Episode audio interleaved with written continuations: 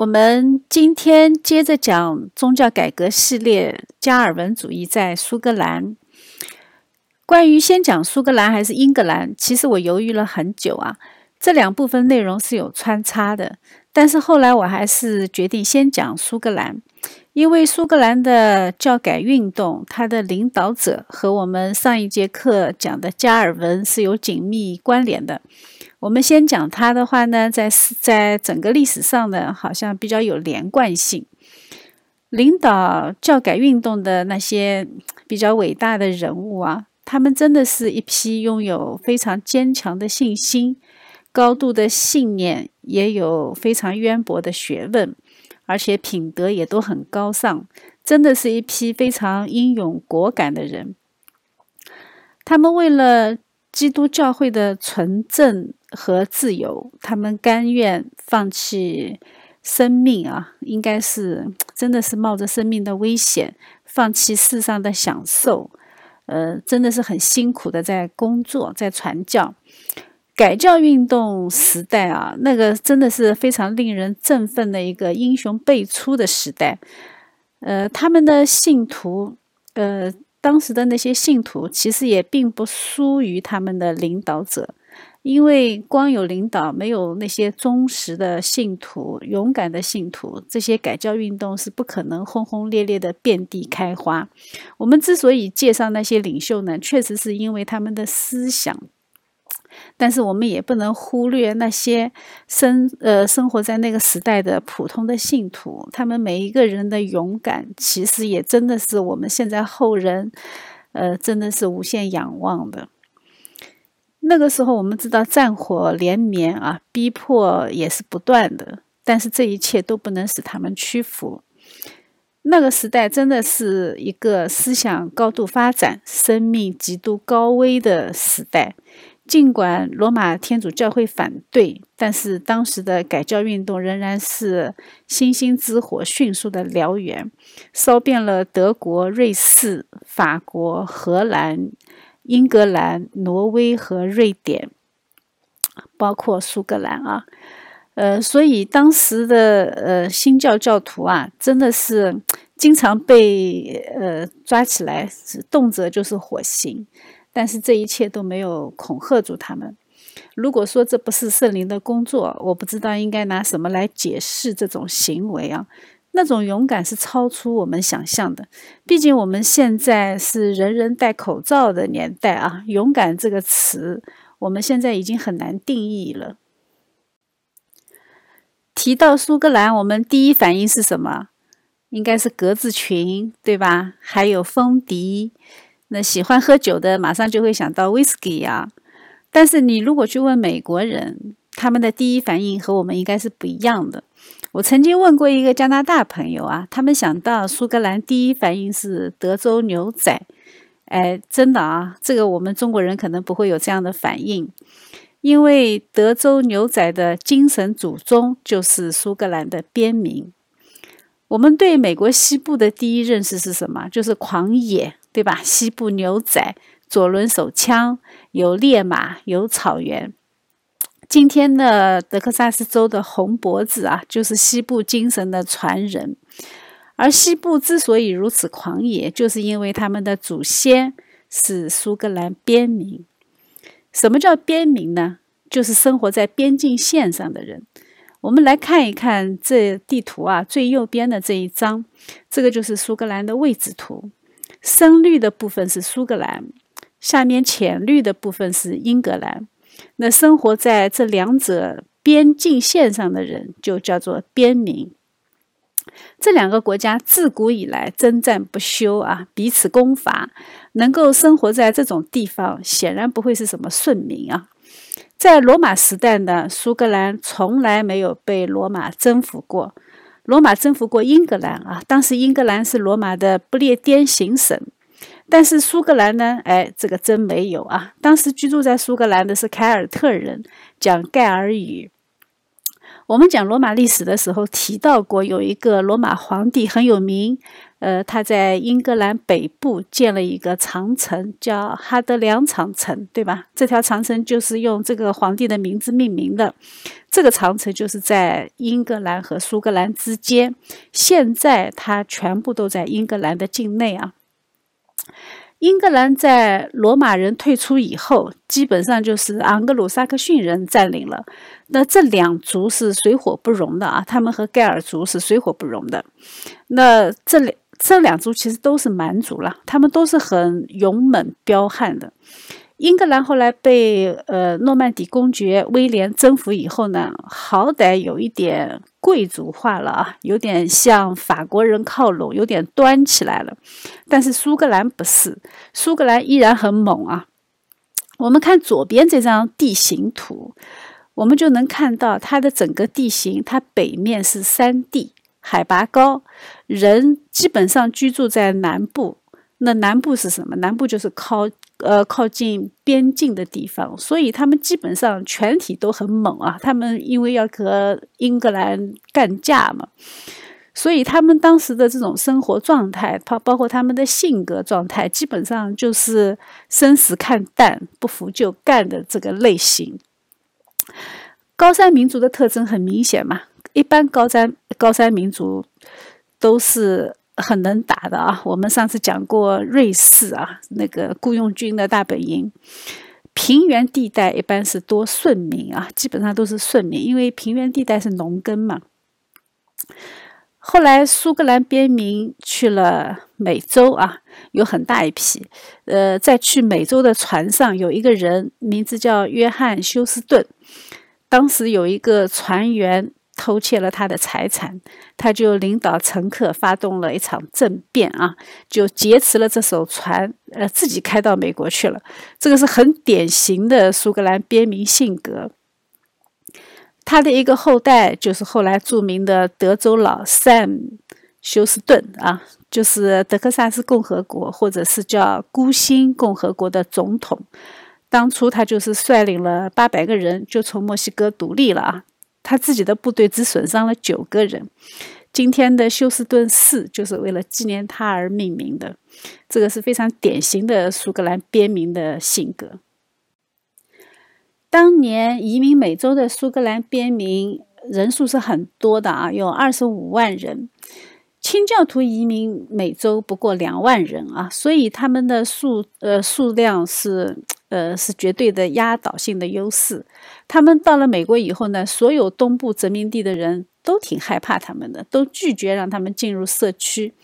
就连基督教所有宗派里面最小清新的、最有爱的、最白左的费城贵格会，也勉强接纳他们。几年以后呢，就很客气的请他们离开，因为画风实在是太不一样了啊。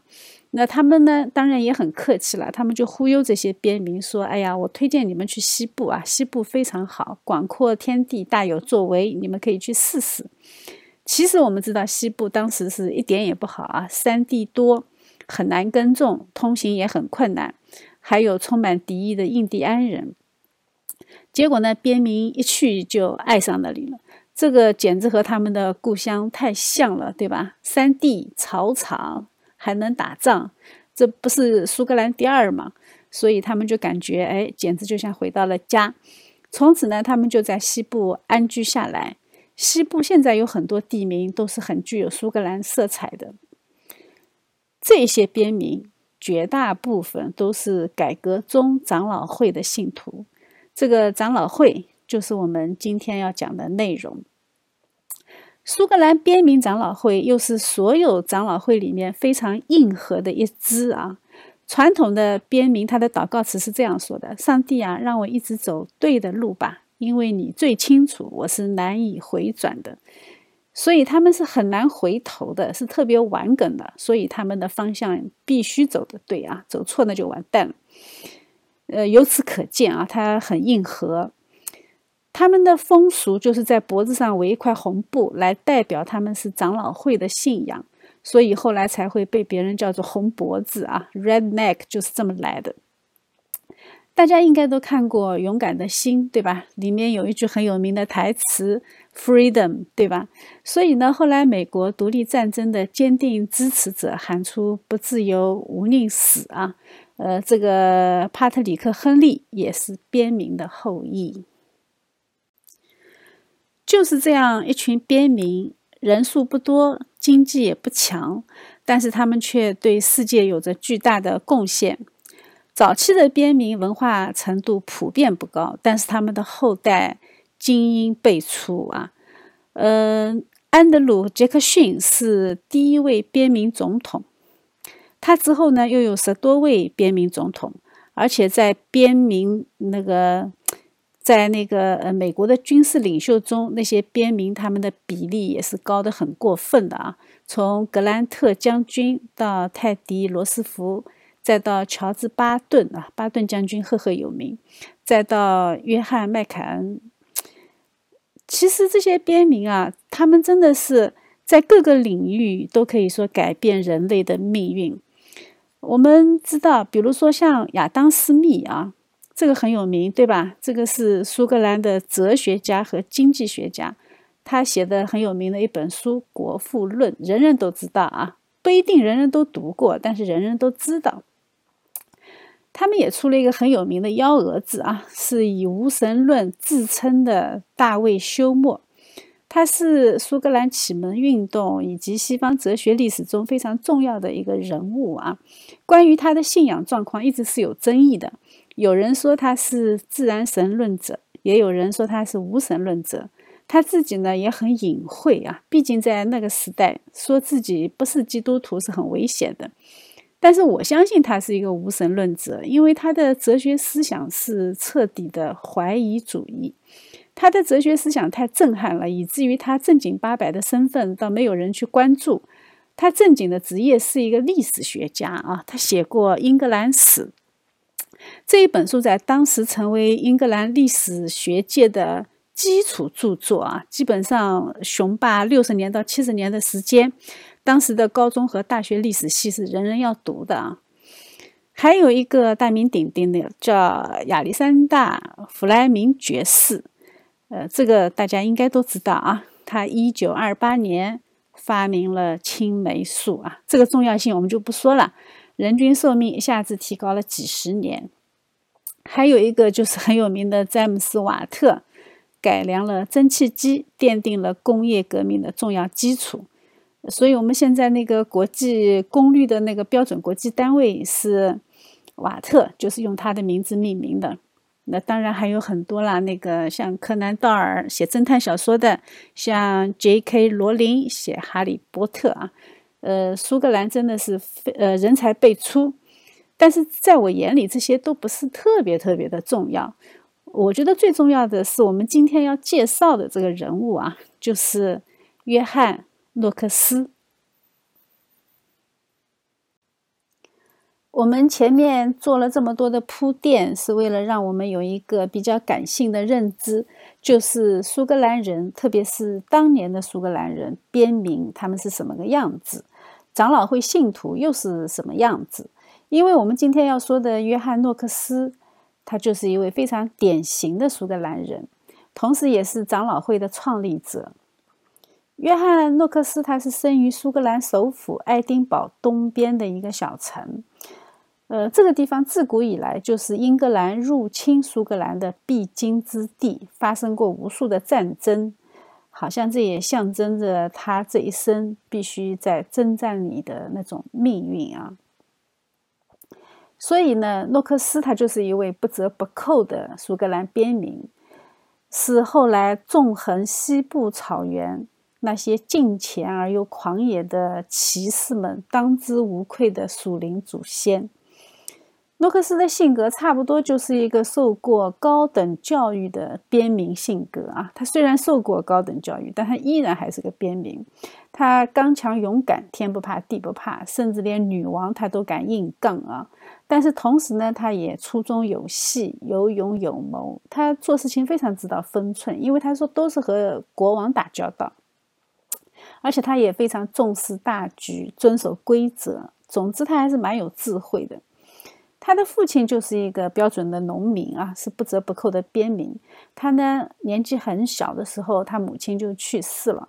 他后来呢在圣安德鲁大学文学硕士，然后最后呢他还读神学啊。我们知道后来他还去了日内瓦读的神学。苏格兰呢，它是很早就在不列颠宣教士的影响下就被基督化了啊。但是在十一世纪的时候，罗马天主教占统治地位。到十三、十四世纪，英格兰和苏格兰彼此就吵架了啊，就开始打仗了。那苏格兰呢，后来在布鲁斯的领导下赢得了独立，而且后来呢，他独立以后就干什么？他独立以后，他要找盟友，对不对？他找了哪一个盟友？我们上一次讲过的啊，法国。因为法国不是和英国在打那个百年战争嘛？那敌人的敌人就是朋友，对吧？路德早期的改革运动在苏格兰，他就找到了一些支持者。那这些支持者呢，就通过汉密尔顿的讲道和英文版的圣经，这个圣经是丁道尔的啊，是丁道尔翻译的新约圣经。那主要是通过他们在苏格兰传播这一股风气，对当时正在学习的诺克斯产生了非常大的影响。那他在学习过程中就被奥古斯丁的。著作和原文的圣经震撼到了啊，他的信仰就开始归正。那个时候还是心里默默的归正。他公开承认自己是新教信仰，这个应该是在一五四二年。当时呢，我们知道天主教啊，他们在苏格兰做的并不好啊，他们非常的腐败，圣品阶级呢基本上不学无术。主教们呢也不懂圣经，他们不会也不敢讲道，他们的呃崇拜主要是以做弥撒为主，主要是仪式啊，他们很少讲道。我们上一次讲过，在瑞士的两次辩论，天主教都没有参加啊。第一次参加了，他们没敢接话题；第二次呢，干脆就不派人参加。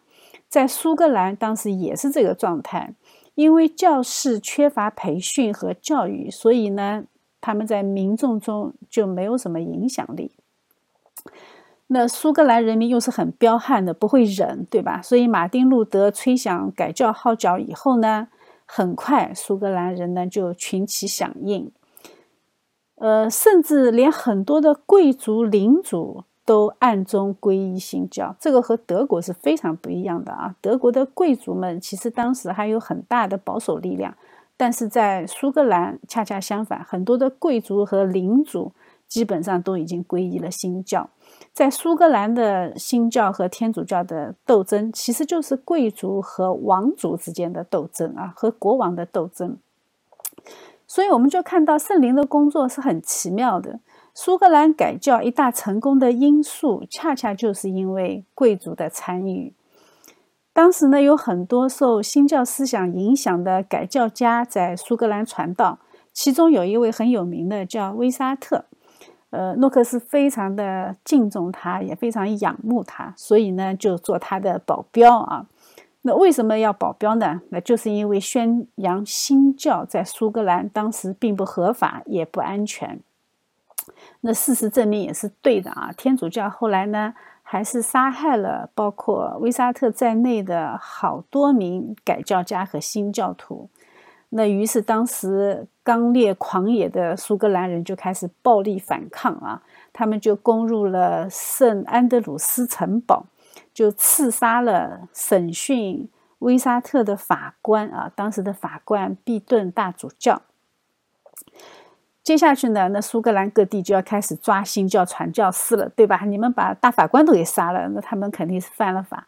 那结果呢，那个，呃，那个，呃，洛克斯呢就跑到了被新教徒占领的圣安德鲁斯堡城堡啊去避难，呃，并且他在那里也牧养他们，也为他们辩护。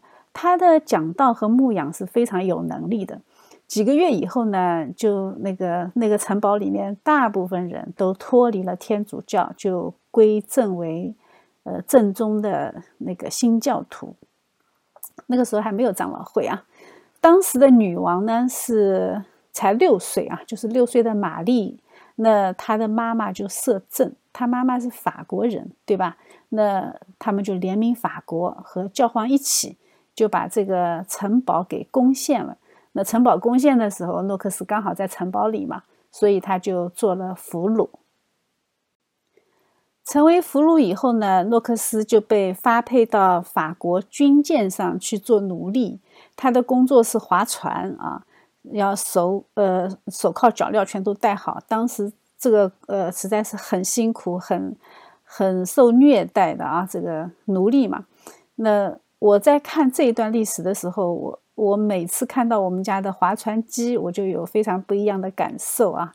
那我们的生活状态实在是太不一样了。同样是划船这个动作啊，那做起来的心情可是完全不一样。呃，这样的生活，诺克斯过了十九个月啊。后来在新教的英国干涉下，诺克斯呢就终于获得了释放。呃，但是他不准回国，所以他呢就去英格兰。英格兰当时已经是新教。我们这里就要穿插英国的宗教改革状况啊。呃，这个时候呢，因为那个。呃，英国宗教改革，亨利八世就已经开始了。但是到这个时候，亨利八世已经去世了啊，继位的是爱德华六世。爱德华六世虽然才十岁，但是他却是非常虔诚的新教徒。当时的摄政王和坎特伯雷大主教也是新教的坚定的拥护者，所以呢，他们就进行外交干预啊，然后从法国就营救回来一一部分新教的一些。呃，重要的一些教士，那诺克斯当时已经是很有名气了啊，已经名声在外，所以呢，他去了英国以后呢，就被委以重任。他帮助当时的大主教克莱曼起草四十二条信信条啊，呃，后来他又被派到全国各地去传讲归正信仰，所以他传讲很有能力的，所以他所到之处福音都非常的兴旺。他后来还被枢密院委任为国王的常务私人牧师之一，他对爱德华六世是非常非常有影响力的。但是好景不长啊，我们后来知道嘛，爱德华六世他是很年轻就去世了。那接下去就是九日女王简·格雷，就是做了九天的女王。嗯，后来呢是亨利八世的女儿，就是天主教徒玛丽。那后来，嗯。后来有人给他取的外号，大家都知道，叫“血腥玛丽”，就是他登基以后，他残酷的压迫新教。那等到玛丽开始压迫新教的时候，他就不得不离开了，对吧？那他这一次呢，就被迫流亡法国。他又从法国去了瑞士，并且在瑞士和加尔文相遇，从此呢，他们两个人就成为一生的好朋友和同工。他们两个人年龄应该差不多的啊，甚至可能诺克斯还比加尔文要稍微大几岁。呃，但是他非常佩服加尔文的人品和学识，所以他也被日内瓦改革宗教会的那种气象深深的震撼了啊，所以他就觉得，哎，我以后要回国去建立一个改革宗教会。那但是后来事实证明啊，上帝要给他的会更多，远远不是他仅仅想建一个教会那么简单。诺克斯他走的比加尔文还要远啊，加尔文是不提倡用暴力的啊，但是呢，诺克斯他却说他提倡民事反抗和主动的抵制，因为他说如果你不进行民事反抗的话呢。你根本就没有可能生存，所以呢，你要用一些民事反抗来反对一切压制宗教自由的政治势力。我觉得这可能和他苏格兰边民的性格有关啊。神使用不同的人，我们知道加尔文是非常温和的一个人啊。上帝的旨意就是这么奇妙。日内瓦是一个城。上帝把新教城市的实验场放在日内瓦，由加尔文来做啊。加尔文比较温文尔雅，但是呢，神又把一个国交给诺克斯去实践。事实证明，长老会是跨越城市、跨越国家、跨越种族，也跨越阶级的一个非常严谨而又深刻的一个教会联盟。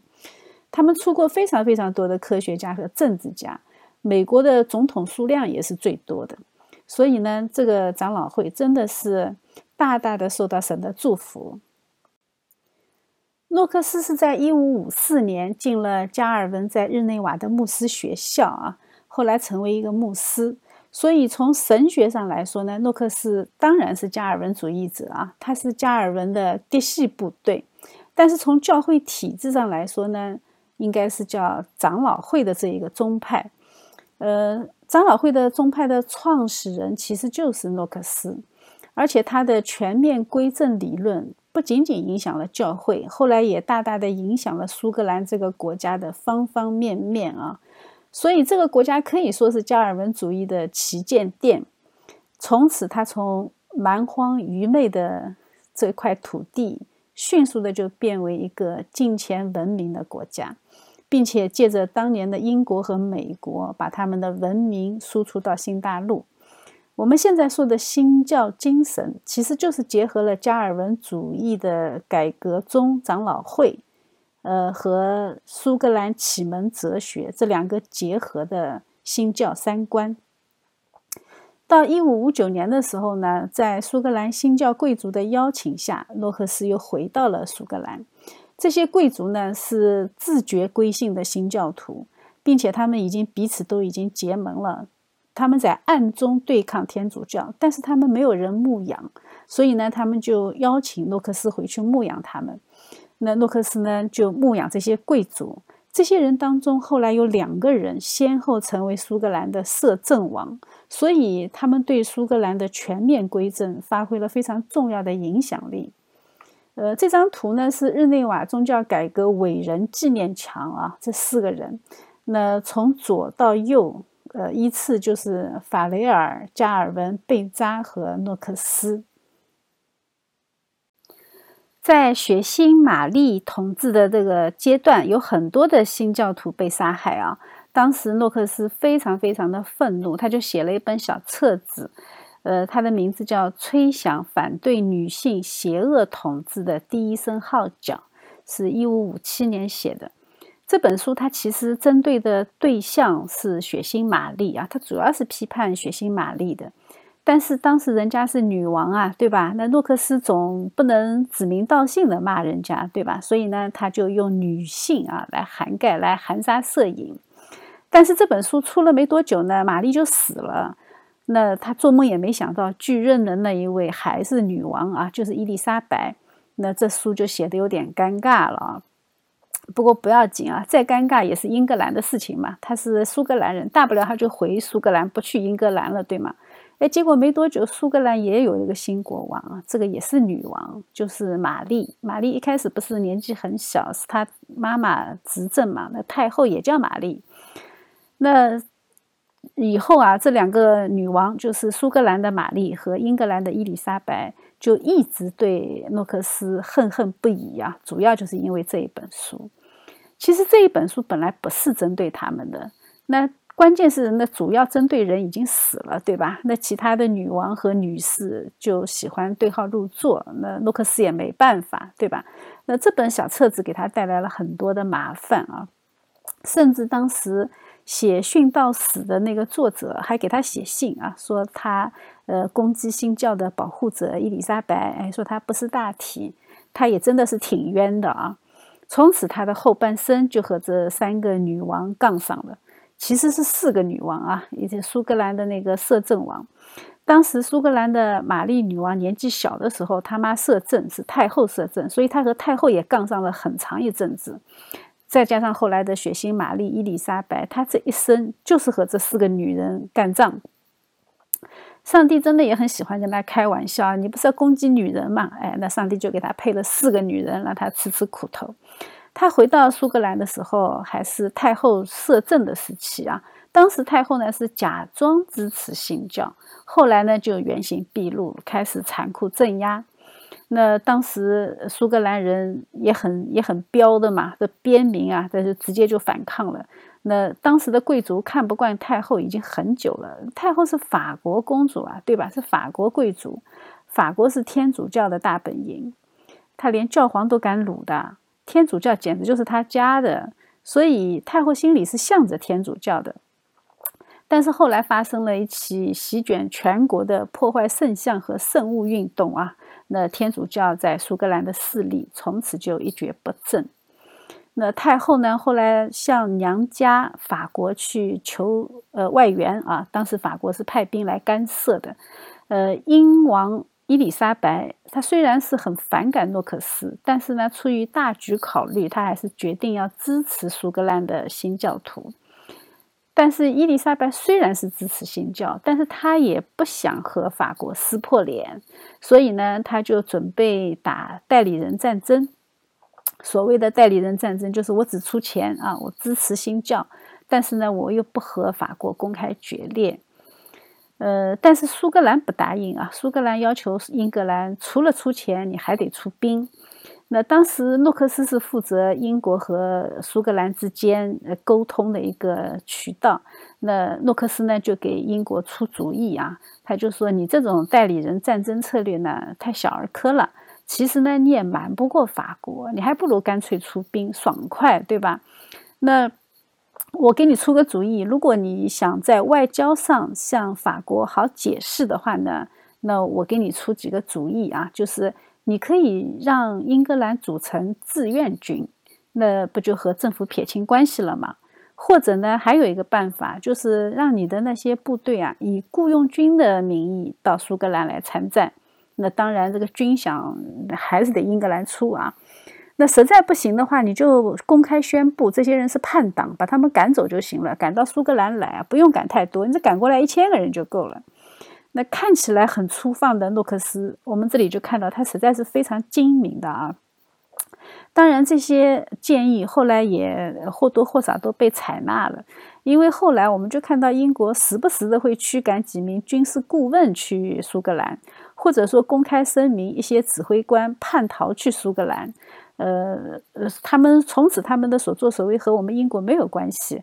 哎呀，这个真的仔细想想啊，这些全是套路。关于诺克斯和太后党以及他背后的法国势力之间的那种斗智斗勇，我们今天就不展开了啊。那些内容很多，也很精彩。总之呢，后来新教势力占了上风，他们基本上赢得了苏格兰全境的合法性。到了一五六零年，加尔文主义就基本上在苏格兰取得了胜利。诺克斯呢就写了宗教条款，废除了苏格兰的罗马天主教会。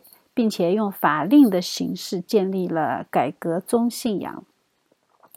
从此以后，诺克斯就在爱丁堡担任牧师，一直到他生命的末了。在他的主持之下，长老会体制的部分的主体的模式啊，就开始形成。他的主要的职位呢，分为永久性的和非正式的。永久性的常务圣职人员呢，有四种，一种是牧师。牧师是传讲福音、主持圣礼，还有就是教师，负责解释圣经、驳斥谬误、讲授神学。治理长老呢是帮助牧师实施教会纪律和管理教会。执事负责照管教会的财政和周济穷人。非正式的职务呢，它包括一个读呃读经文、带领公祷的一个读经员。那如果他又比较有长进，能够解经，他就会变成呃劝诫师。但是呢，这个都必须经过考核认定。当时他也设立了巡回牧师，因为当时牧师很缺乏嘛，那他就设立了一个巡回牧师，把它称作地方监督，牧养一个教区。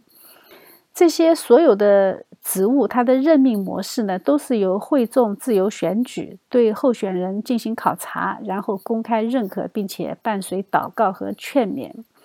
每一群特定的会众都有牧师、长老、执事去管理，共同构成一个地方的堂会。各个堂会的圣职人员呢，是需要定期开会的。那这个会议后来就成为区会。那地方监督每年两次和所在地区的牧师和长老一起开会，这个就叫做大会。那最后一级就是总会，总会呢是由全国各地的牧师长老组成的，一年聚到一起，大家一起讨论处理有关全国教会利益的一些事情。那差不多一年聚集两到三次。根据诺克斯的策划呢，他教会和政府的关系仍然是保持教皇时代的那个样子啊，就是在属灵的事情上，教会高于政府；在属世的事情上，政府高于教会。这个就是改革中长老会的教会政治观啊，这个就是政教分立。这个立呢是站立的立啊，不是分离的离。所以在这一点上，他们和重启派是非常不一样的。在诺克斯晚年的时候，在法国发生了一个非常惨无人道的宗教大屠杀，就是在一五七二年的圣巴多罗买之夜。我们以后会讲到他啊，在这一场屠杀当中，包括诺克斯的很多好朋友啊，都在这一场屠杀里面被杀掉了。而且呢，有数万法国的改革宗信徒被天主教暴君和暴民屠杀。那策划人就是苏格兰女王玛丽的舅舅，呃，吉斯公爵亨利啊。那愤怒的呃洛克斯呢，他就他已经年纪很大了嘛，他就被别人搀扶着走上讲台，拼尽最后的力气，就发出雷鸣般的谴责。一个垂垂老矣的人啊，怀着冲天的愤怒。他宣告了万军之耶和华必要追讨法国国王这个残忍的凶手的滔天罪行。他是跟当时的法国大使说啊，他说：“我要宣告这些，你要告诉你的组织。”他呢是这么说的啊，我把它放在这个屏幕上。他说：“苏格兰已经公布了对查理九世的审判，如果他拒不悔改。”那么，上帝的报应不会离开他和他的家世，他的名字将成为子孙后代咒诅的对象，他的后裔的国位将永无宁日，无一人能够安享太平。我们后来都看到了啊，法国大革命的爆发，我觉得不是没有原因的。这件事情的影响力，我们以后的课程再来解读啊。要说事情没有因果吧，还真的不好说啊。所以我觉得大卫休谟和后来的哲学家罗素就千方百计地否定因果论啊，不知道是不是为了帮自由主义洗地的。当时的法国大使当时就表示强烈抗议啊，认为这是对他国家的侮辱，要求当时的摄政王立刻制止诺克斯的发言。但是呢，摄政王拒绝了啊！拒绝以后，他就很生气，就离开了苏格兰，回法国了。我们后来看到玛丽女王的结局也非常的不好。呃，熟悉英国历史的人都知道啊，她后来和情人联合起来杀死了自己的老公，呃，被当时的贵族和大臣被逼退位啊。退位以后，她逃到了英国。那被伊丽莎白女王保护性的拘押，在英国住了十八年，结果他也不安分，他后来又秘密的和西班牙王室串通起来，想把支持新教的伊丽莎白女王推翻。呃，结果呢，阴谋败露以后呢，他就被砍了头。他的儿子就是詹姆斯六世，当时还是个小 baby 啊，那后来呢，就做了苏格兰的国王。天主教女王居然干出这种谋杀亲夫的事情啊！这个真的是天主教在苏格兰从此元气大伤，百姓一窝蜂的都改宗了啊，都想和天主教这么败坏的人撇清关系。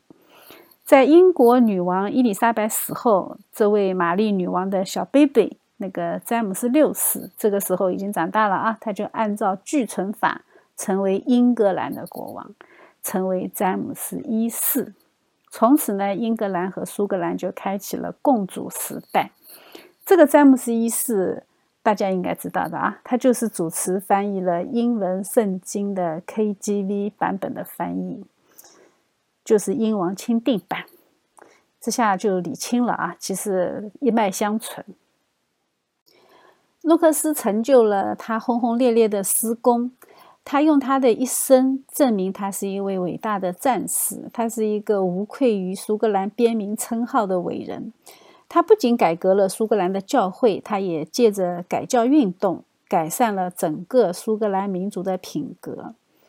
那我们讲完诺克斯这个人，我们再来讲一讲改革中长老会他对这个世界的贡献啊。那。他对这个世界的贡献，其实我们除了刚才我们讲到的教会的体制和架构之外呢，还表现在教育上。长老会教会其实非常重视教育啊，这一点只有清教徒可以和他们相提并论。教会要求在每一个教区都设立一所学校，教导青少年学习信仰原则、语法和拉丁文。在每一个重要的城镇都要建立一所大学。呃，大学学的东西就相对多一些啊。他要学高雅语言。什么叫高雅语言？当时就是希腊语、希伯来语和拉丁语。所谓的高雅是什么呢？就是说你要去读那些比较比较呃好的文献，那你必须要掌握这三种语言，因为那个时候的古代文献都是希腊语、希伯来语和拉丁语写的。那还要他另外还要去学习逻辑和修辞学。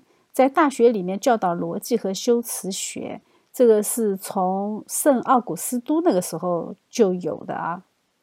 圣奥古斯丁他是公元三世纪的人物，呃，我们知道那个那个那个圣奥古斯丁当时是在呃在那个归正之前，他曾经做过修辞学的教授，他特别特别痴迷修辞学，呃。前面这三门希腊语、希伯来语、拉丁语是必修课啊，这个是必须要修的。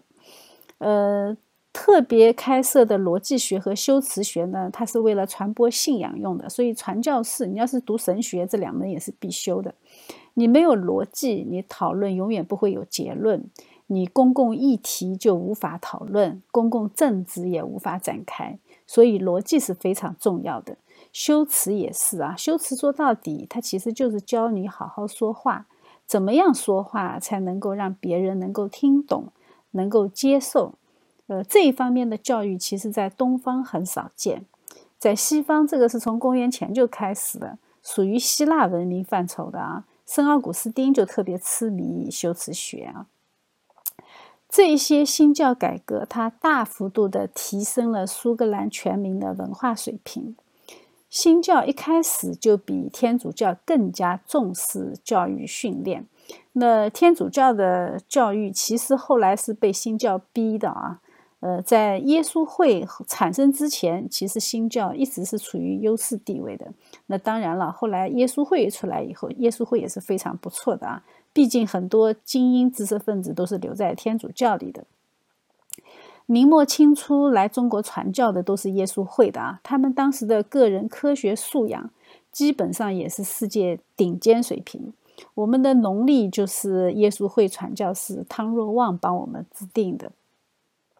新教徒呢，在当时他把天主教称为懒惰的敌人啊，说他们是很懒惰。那从那个政治文化的角度来看，新教替代了天主教。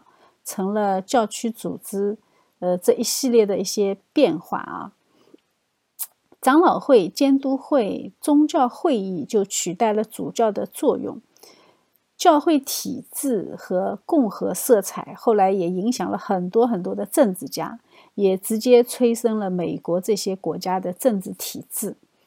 而且呢，他长老会是普及教育啊，基层的牧师和人数。他们都大大的增加，那信徒和牧师他的互动就增加了很多。呃，信徒和牧师之间的关系不再是像天主教那样，就是告解的时候见牧师，一年见两回啊，不是的。这个时候他们是天天在一起探讨，呃，民间的神学家就暴涨啊，天天发表新思想。那你神学斗争就很白热化，对吧？那神学斗争一旦白热化，每一个人都想表达自己的想法的时候，他们怎么办？他们就写书、写小册子。这个时候，出版业就爆发性的增长，而且当时的布道坛也行使了媒体的职能啊，福音兴旺。呃，所以呢，那个福音扫盲。呃，这个是对整个民族来说都是一种祝福。当时的传道人的任务啊，就涵盖了今天的记者和政治评论员，他们发挥舆论导向的作用啊，通过解释圣经，把不符合圣经的公共政策拿出来直接现场举例啊。当时的国王和贵族其实是很头疼的。其实自古以来都是这样，谁占领了媒体，谁就有影响力。当媒体是在传讲神的道的时候，整个社会就很清明；当媒体被魔鬼把持的时候，整个社会就黑暗。话语是有力量的，神创造世界也是用话语，对不对？所以，当我们说我们的话语不能谈政治的时候，政治就成为新的偶像。嗯，这个政治连神都不能碰啊，对吧？你把神的权柄拦在政治之外，这个就是对神的背叛。其实人是很容易被洗脑的，谁的话能被听见，他的观念就能够影响别人。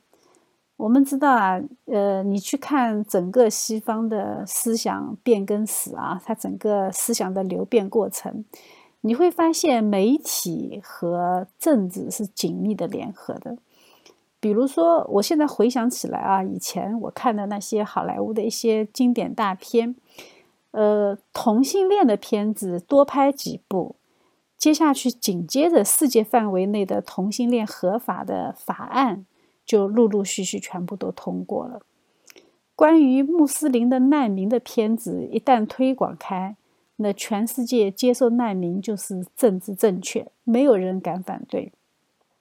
现在呢？现在我们看到在放什么？在放《黑客帝国》是吧？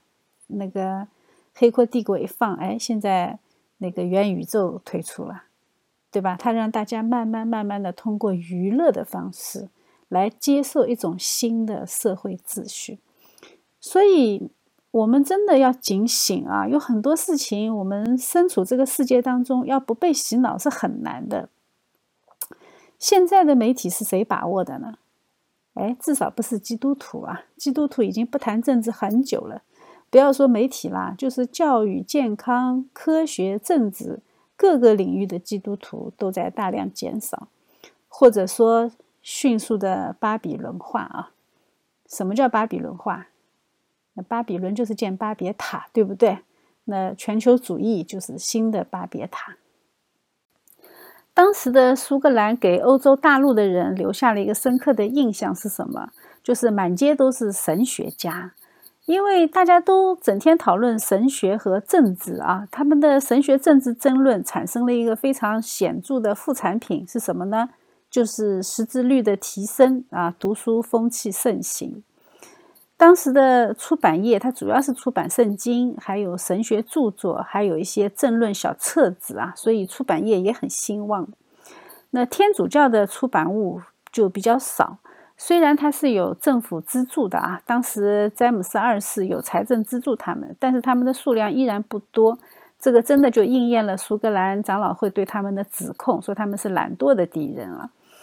呃，这个也有点像现在的主流媒体啊，都有政府资助，不愁吃喝，呃，所以他们就坚持做政党的喉舌。无论如何，在17世纪末，苏格兰教育水准和他们的经济水准是极度不相称的。在近代化之前，就已经普及了大多数男性基础教育，这个在全世界是非常罕见的，除了北美殖民地和德川日本。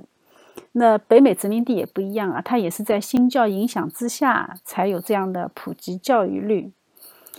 当然，更重要的是，当他这种神学热情和政治热情一旦转移到其他领域的时候，他一定会释放出巨大的能量。所以，我们在后来的十八世纪会看到苏格兰的学术和经济同时起飞。著名的苏格兰启蒙运动，从思想脉络看，它就是从新教神学到政治哲学这一路演化过来的。它对近代世界的贡献也是巨大的。在十八世纪的时候，产生了许多知名的团体，比如说像哲学学会、政治经济俱乐部、精英社、文学社、爱丁堡皇家学会和爱丁堡实业学会啊。他们始终占据了百年前的神学团体的中心位置。他们将公共领域的讨论从政治哲学引向自然哲学。从此以后呢，苏格兰一直就为人类的思想提供了与他人口非常不相称的巨大的贡献。这种呃，他的贡献和他的人口比例的巨大的不相称。这种只有犹太人的数据可以和他们相比。长老会成为苏格兰国教的过程，其实并不是特别的顺畅。嗯，限于篇幅，我们这里就没有展开讲。但是它总体的经过呢，差不多经历了一百三十年，大量的牺牲和战斗，一直到一六九零年，长老宗才成为苏格兰的国教。这个时候，英格兰、苏格兰已经合并了啊，英国君主也是苏格兰教会的一员。但是不同于英国的国教，呃，英王不是教会的最高领袖。这个是和在英国不一样的啊！英国国王是英国圣公会的最高领袖，但是他在苏格兰，英王不是教会的最高领袖。苏格兰国教它有两种派系啊，一种叫温和派，一种叫福音派。福音派在当时是非常严格的加尔文主义者，他对西敏信条十分的忠诚。十八世纪开始，苏格兰启蒙运动就渐渐地软化了非常刚硬的加尔文派啊，那硬核的加尔文开始就变得软掉了，就开启了以人为本以及历史和人性的主题讨论。呃，就是在这个时间段里面出现了大卫休谟啊，大卫休谟写了《人性论》，他们主张人性最基本的要素，包括道德理念，都会受到不同的时空、地理因素的。牵动而不断的演化，所以看见没有？这个时候，哎，人性论就已经涉及到一些，呃，一些妥协了啊。呃，这个对后来的世界也是有巨大的影响。今天大家公认的所谓的自然科学，呃，包括动物比较学、遗传学、演化学、医学，所谓的社会科学，比如说人类学。人种起源学、社会学、历史学、经济学，其实都深深的受到这一场苏格兰启蒙运动的影响，而苏格兰教会也因此逐渐的走向世俗化。所以吧，人吧，总是会忘记初衷的啊！现在就更加不用说了，现在就更加的世俗化了。可能呃退化不是特别严重的，还是美国德克萨斯共和国曾经的那些州。当我们仔细研读基督教历史的时候，我们会被这些圣徒的勇敢和无畏所激励。但是，当我们回到现实中来的时候，我们去观察这个世界，我会真的会泛起巨大的无力感。用什么来描述我们现在的这个世界呢？呃，有一次有一个人画了一张讽刺画，他画的是有两个在火星上的人向地球遥望啊，那看见地球上的芸芸众生忙忙碌碌、仓皇奔走。其中有一个人呢，就问另一个人，他说：“他们在做什么？”另一个人就回答说：“他们在奔跑。”第一个人再问他说：“他们奔跑到哪里去？”另外一个人说：“哦，他们也不到哪里去，他们只是在奔跑。”这个漫画是很深刻的，没有目的的奔跑就是我们这个世界现在的状况。所以，我们要迫切的回到历史中，向前追溯我们的历史，直到我们找到神。圣经是最美的历史书，那里记载了神对我们全部的爱。我们需要从奔跑中停下来。认清自己的方向，认清自己的本相，然后要告诉我自己，改变这个世界永远从改变自己开始。愿我们能够从历史中看到神的善意，也看到我们的责任。求圣灵带领我们，